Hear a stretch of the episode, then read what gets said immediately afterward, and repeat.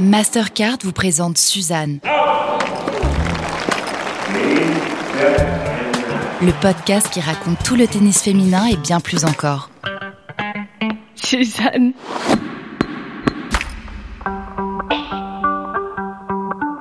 Dans cet épisode, on va vous raconter la vie de quelqu'un dont le nom est tellement rentré dans le langage courant qu'on pourrait oublier qu'avant d'être un stade ou une coupe, c'était une joueuse de tennis.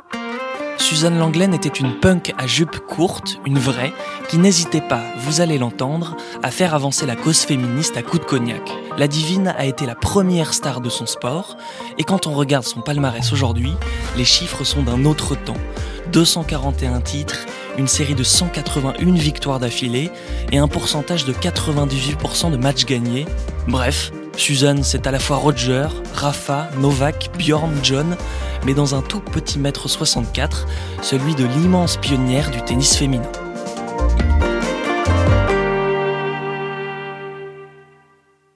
Puisque l'histoire de Suzanne Langlaine n'a rien de linéaire, ici, à Suzanne, on a décidé de la commencer non pas par le début ni par la fin, mais par le milieu. Par un jour de juin 1926 plus précisément, au moment où son histoire s'apprête à basculer.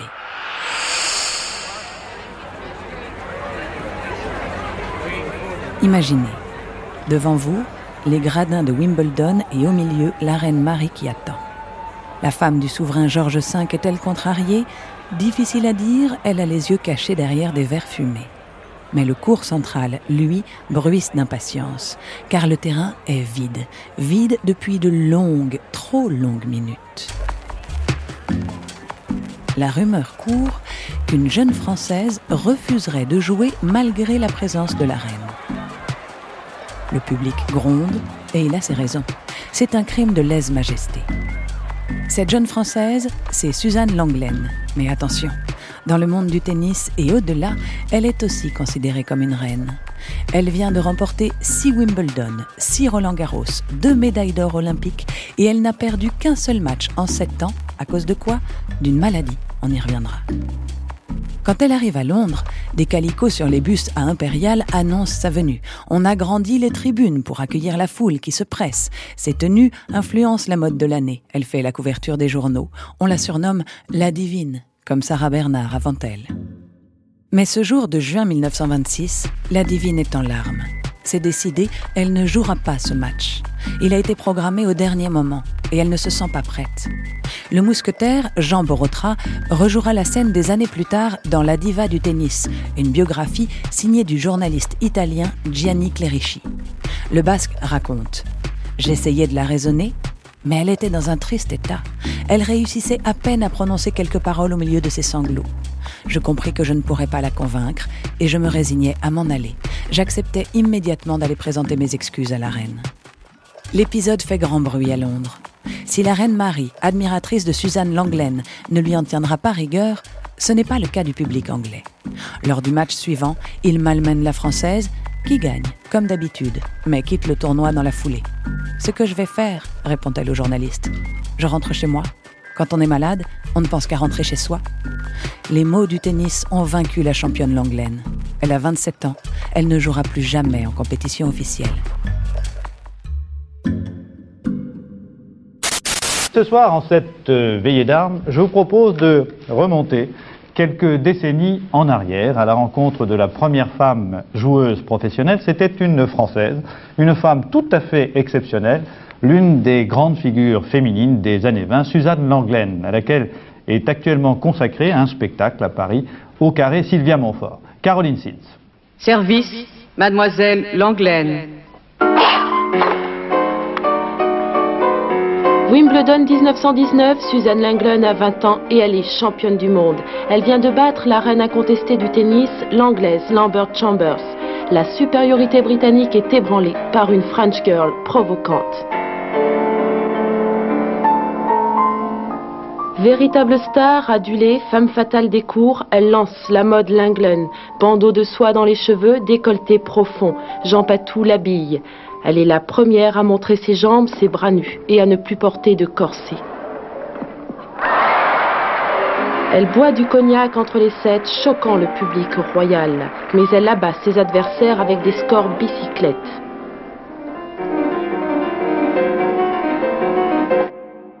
Ce portrait, diffusé en 1987 par Soir 3 et archivé depuis par l'INA, dépeint à grands traits l'aura de Suzanne Langlaine dans l'entre-deux-guerres. La divine est une icône des années folles, à la fois femme avant-gardiste et joueuse révolutionnaire. Première star internationale du sport féminin, elle accompagne une génération d'artistes et d'intellectuels qui esquissent les contours d'une nouvelle ère. Hemingway la cite dans Le Soleil se lève aussi, son roman culte publié en 1926. L'année précédente, André Lichtenberger et Étienne Micard écrivent à son propos Au commencement du monde, il n'y avait personne. Dieu créa d'abord Adam, ensuite Ève, enfin Suzanne Langlaine. C'est à Paris, le 24 mai 1899, que Dieu et Anaïs Langlaine se mettent au travail. La famille partage son temps entre le 16e arrondissement parisien, la maison familiale de Compiègne et les villégiatures à Nice. Oui, vous pouvez le dire, Suzanne Rachel Flore Langlaine est aisée. C'est même cela qui lui permettra d'exceller dans son sport. Et c'est aussi cela qui lui donnera envie de se libérer des carcans. Mais on y viendra un peu plus tard. D'abord, le tennis. En 1914, alors qu'elle est encore une ado, Suzanne raconte cette découverte dans un numéro de Femina qui lui est consacré. Un jour, ça je ne l'oublierai jamais, j'allais avoir 12 ans. Papa, en revenant de Compiègne, me dit Tiens, je t'ai acheté une raquette de tennis et des balles. On va voir ce que tu feras devant un filet. Et il me tend une raquette. Une raquette qu'il avait payée 3 francs 50. Une raquette de gosse et des balles. Oh là là, des balles, comment les qualifier? Des balles moches, quoi. Si les balles sont moches, ce n'est pas le cas du tennis de la jeune Suzanne. Et cela, son père s'en rend compte. Monsieur Charles prend alors en main l'entraînement de sa fille, avec une exigence, faire aussi bien que les meilleurs, autrement dit, les hommes. Peu importe qu'à l'époque il soit mal vu qu'une jeune fille s'entraîne aussi dur, Suzanne travaille vitesse, puissance et précision et les résultats sont immédiats. Bientôt, Suzanne ne trouve plus d'adversaire à sa mesure. En 1913, le champion du monde, Tony Wilding, de 16 ans son aîné, demande à être son partenaire en double mixte. L'année suivante, Suzanne remporte le championnat du monde sur terre battue à Saint-Cloud. Elle a 15 ans. Suzanne, La Première Guerre mondiale retarde le décollage de la fusée Langlaine, mais son destin est prêt à être propulsé. Bébé Langlaine, puisqu'on la surnomme ainsi, fait preuve d'une force de caractère et d'une indépendance d'esprit rare. Pour essayer de comprendre un peu mieux son influence sur la transformation du tennis, on a passé un petit coup de fil à la chercheuse Floris Castan-Vicente. Elle travaille sur les sportifs d'avant-garde au sein du laboratoire Siamskos de l'Université Paris-Saclay axe culture sportive et catégorisation sociale. Et à propos de Suzanne, elle retient la manière dont elle a pu profiter de sa jeunesse pour gagner en liberté. le fait qu'elle commence très très jeune, ça lui permet d'adopter une tenue qui n'est pas considérée comme choquante pour son âge. Et après la guerre, après la Première Guerre mondiale, lorsqu'elle est euh, cette fois-ci considérée euh, réellement comme une jeune fille, bah, elle est déjà connue et c'est déjà un petit peu euh, une vedette populaire et donc euh, ces transgressions vestimentaires vont lui être très très facilement pardonnées. Il n'y a pas de débat réellement à ma connaissance, au sein de la fédération, ça, passe, ça passe très bien. Et mon hypothèse, c'est que ça passe bien parce que elle est déjà très connue. En plus, son père est lui-même membre de la fédération et ça la protège aussi un petit peu, hein, et il faut bien le dire. Euh, en, plus du fait que euh, voilà, elle bénéficie très concrètement hein, aux finances de la fédération. Et donc, euh, c'est là qu'elle joue un, rôle important, c'est que elle peut se permettre certaines choses et ensuite les autres vont pouvoir l'imiter sans être inquiétés à leur tour. La prise de pouvoir de Suzanne Langlaine est à cet égard aussi historique que symbolique. Tenez, on entendait tout à l'heure parler de la finale Wimbledon de 1919. D'un côté, l'anglaise Dorothy Lambert Chambers, 40 ans et 7 victoires dans le tournoi. Elle se présente jambes et bras couverts, une jupe longue qui tombe sur des bas noirs. De l'autre, Suzanne Langlaine, 20 ans, qui débarque sans corset ni jupon, manches courtes et jupe plissée à mi-jambe. On assiste à une révolution. Le contraste est saisissant et le scénario de ce match totalement fou va définitivement asseoir la réputation de la Française.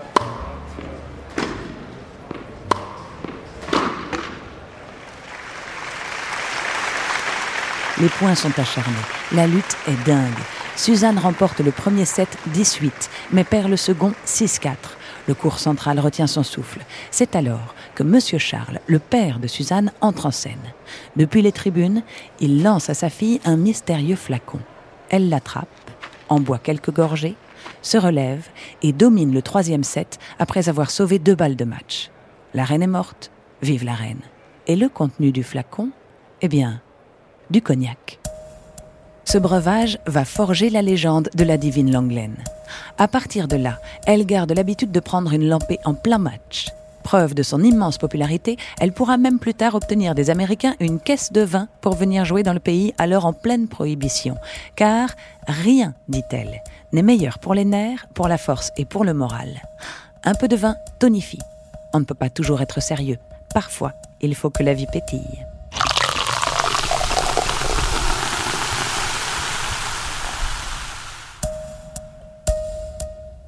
Voilà résumé en un match et quelques mots l'air Langlaine. Cannibale sur les terrains, la divine a aussi un insatiable appétit de liberté. Elle veut tout, tous les jours et toutes les nuits. Elle fréquente des têtes couronnées, voyage à grands frais, draine publics et médias. Elle est, diront certains, une icône art déco, quelque part à la rencontre du sport, du spectacle et de la mode.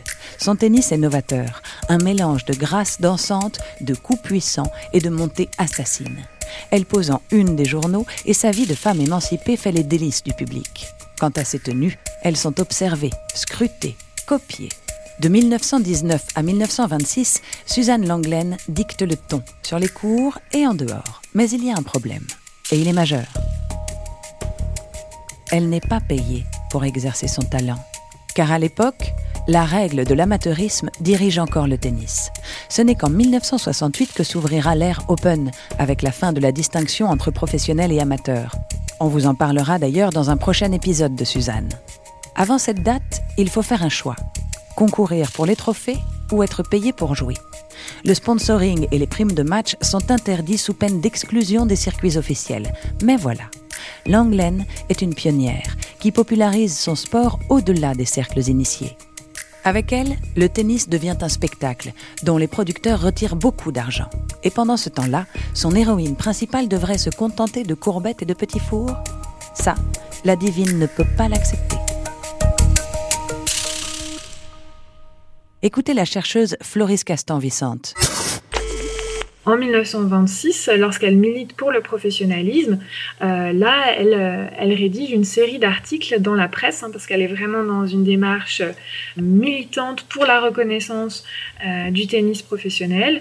Donc, elle écrit une série d'articles où, où elle décrit sa vie, le fait qu'elle a vraiment consacré sa vie entière au tennis, qu'elle passe ses jours, ses journées entières, tout ça pour ne rien rapporter, alors qu'elle rapporte beaucoup d'argent euh, à la fédération et au club. Donc elle essaie de, montrer euh, en quoi euh, tout ça est injuste. Donc la population à cette période-là a l'image d'une Suzanne Langlaine très bourgeoise, donc elle va expliquer qu'en réalité sa famille a été ruinée quelques années auparavant et que donc elle, a réellement besoin désormais de ce professionnalisme et de pouvoir gagner de l'argent. Pour elle, c'est une question de justice. Elle n'en parle pas tellement en termes de, classe sociale, mais par contre, ça lui semble très injuste qu'on se consacre entièrement à une activité, que cette activité rapporte de l'argent, mais qu'on ne puisse pas euh, en gagner une partie. En 1921 déjà, une tournée américaine révélait les premières tensions entre Suzanne Langlaine et la Fédération française de tennis. Il est prévu, pour cette tournée, que Langlaine joue à la fois en compétition et en démonstration. Le mélange des genres est inhabituel, mais les pressions sont fortes. Le ministère des Affaires étrangères finance le déplacement à hauteur de 30 000 francs, tant la renommée de la Française est importante. Surtout, la joueuse est accompagnée d'un guide moral, selon les termes de la fédération. Il doit éviter que les recettes de match soient mélangées et peut-être aussi surveiller la consommation de vin de la diva. Le vice-président de la fédération, Albert de Joannis, sera ce guide. Elle abandonne lors de son premier match face à Mola Mallory. Et c'est historique puisqu'il s'agit de la seule défaite de Langlaine en compétition officielle. Et tiens, à propos d'histoire, on va ouvrir une petite parenthèse. La revanche entre l'orgueilleuse Langlaine et Miss Mallory aura lieu en 1922 en finale de Wimbledon. Mister Mallory mise 10 000 dollars sur la victoire de sa femme. Et après deux jeux, tout va bien. Elle gagne 2-0. Sauf qu'elle ne gagnera plus rien. Suzanne gagne 6-2, 6-0 en 23 minutes. Et ce match reste à ce jour la finale en simple la plus rapide de l'histoire de Wimbledon. Mais fin de parenthèse.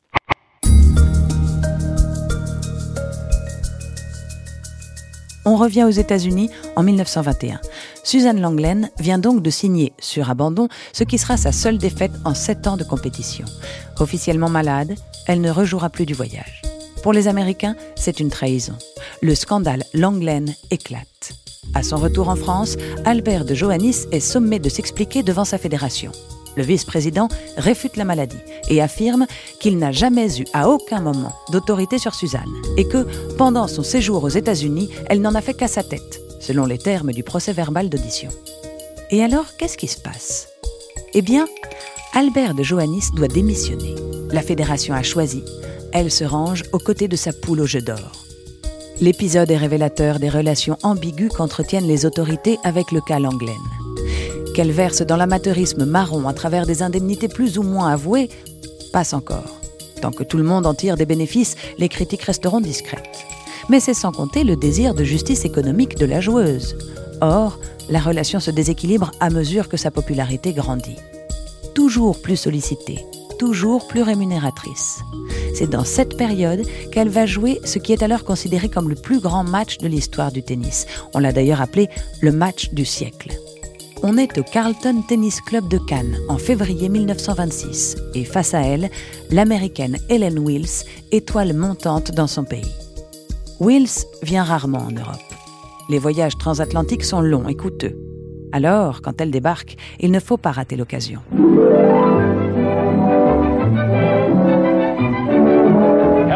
Nicknamed Miss Poker Face, was queen of the American court. She ruled with an iron grip. This, too, is 1925 when Helen enjoyed her third year as national tennis titan. Here is Helen with Suzanne Longlon, great French star who has long dominated European and world courts, and the crowd on the French Riviera thrills to the long-awaited clash between the 19-year-old Helen and the 26-year-old Suzanne for international acclaim. The scintillating Suzanne, a longer established luminary, was expected by some to make short shrift of the comely Californian. But Helen's brilliant flashes, and Suzanne's as well, foment fast and furious play. A breathtaking battle in which Helen, seen here in slow motion, makes the mistake of relaxing her pressure on the tiring French phenomenon, and Suzanne strokes to triumph by set scores of 6-3, 8-6.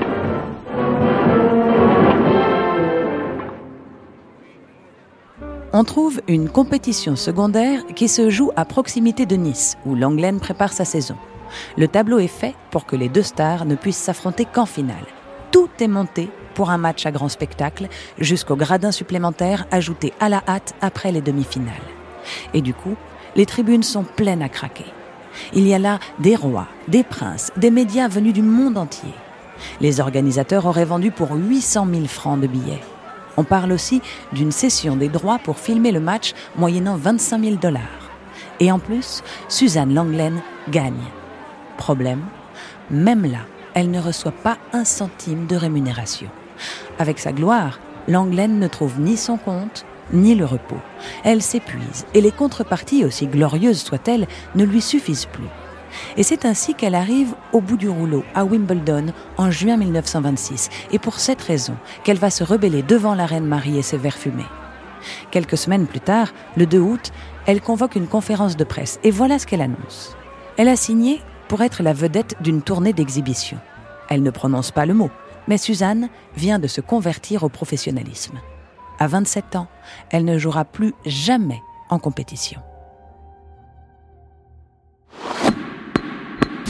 Suzanne.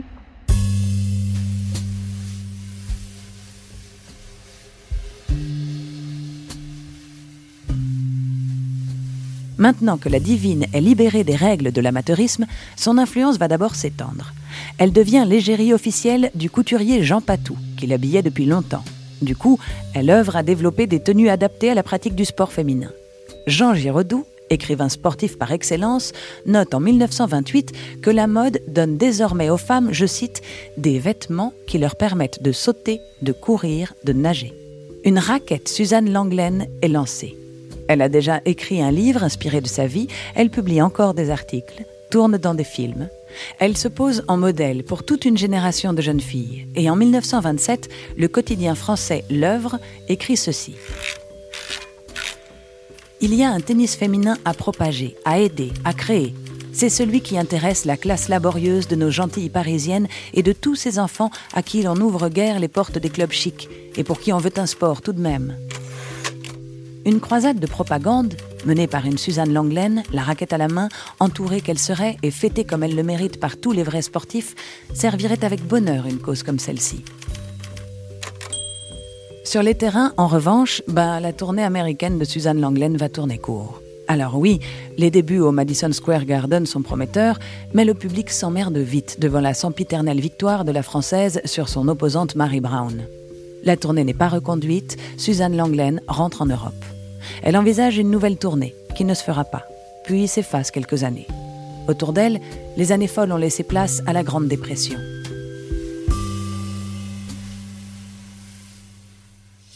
On la retrouve pourtant en 1933 en train de donner des leçons sur le toit des Galeries Lafayette de Londres. High above Regent Street, on the roof of the Gallery Lafayette, we meet the greatest woman lawn tennis player of all time, Suzanne Longland.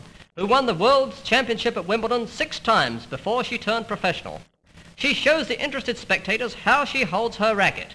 And here's a close-up of her grip for a forehand stroke.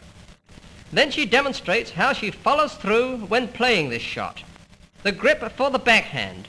And a few practice shots which reveal all her remarkable timing and variety of strokes. Forehand, backhand, backhand, and a very low backhand. Backhand again. Forehand. Excellent shots. Pour ceux qui en doutaient, Langlaine n'en a pas fini avec sa mission de démocratisation du tennis. En 1936, elle ouvre une école à son nom pour, dit-elle, défendre les idées qui lui sont chères et rendre accessible à tous l'enseignement du tennis par la leçon en groupe. Elle dit aussi ceci. Le professeur de sport ne doit pas être une brute musclée, mais un véritable éducateur. Parce que le sport apporte, ouvrez les guillemets, des éléments de compétition, de calcul, d'exercice de la volonté et de décision. Pendant ce temps-là, le Front populaire s'installe en France. Suzanne, elle, veut sortir le tennis de l'élitisme pour pousser la fédération à s'ouvrir, comme ce qui se fait dans le foot ou dans la boxe. Et elle y parvient, un peu car Suzanne est toujours une femme respectée et regardée. Le mousquetaire Borotra, le grand Georges Carpentier et toute la presse sont présents lors de l'inauguration de son école de tennis, à quelques encablures de Roland Garros. Quant à la fédération, elle va jouer avec ses propres règlements pour autoriser les matchs d'exhibition dans un but éducatif. La différence est mince, pas vrai? Suzanne Langlaine vient d'ouvrir une brèche dans le mur érigé entre amateurisme et professionnalisme. Elle est, encore et toujours, à l'avant-garde. Et puis, le 4 juillet 1938, à 39 ans, fin du match, Suzanne Langlaine meurt d'une leucémie foudroyante. Elle ne verra jamais son combat être gagné. Et l'on se dit que c'est peut-être ça le destin des pionnières. À Paris, une foule immense assiste à ses funérailles. Le New York Times publie un éditorial louant la plus grande joueuse de tennis que le monde ait connue. Un monde qui devra attendre 30 ans pour que le tennis fasse enfin sa révolution. Aujourd'hui, remporter la Coupe Suzanne Langlaine est devenu un rêve pour toute joueuse, quelle qu'elle soit. Ce rêve, Suzanne l'avait fait avant tout le monde.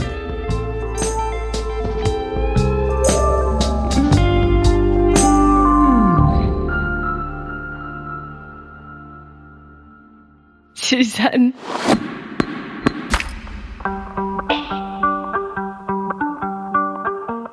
Suzanne Langlaine, la pionnière punk, une histoire écrite par Éric Carpentier, avec la voix d'Anna Florie Lamour pour Suzanne.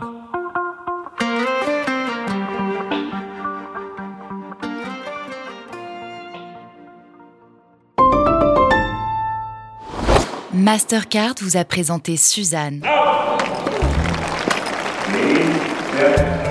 Le podcast qui raconte tout le tennis féminin et bien plus encore.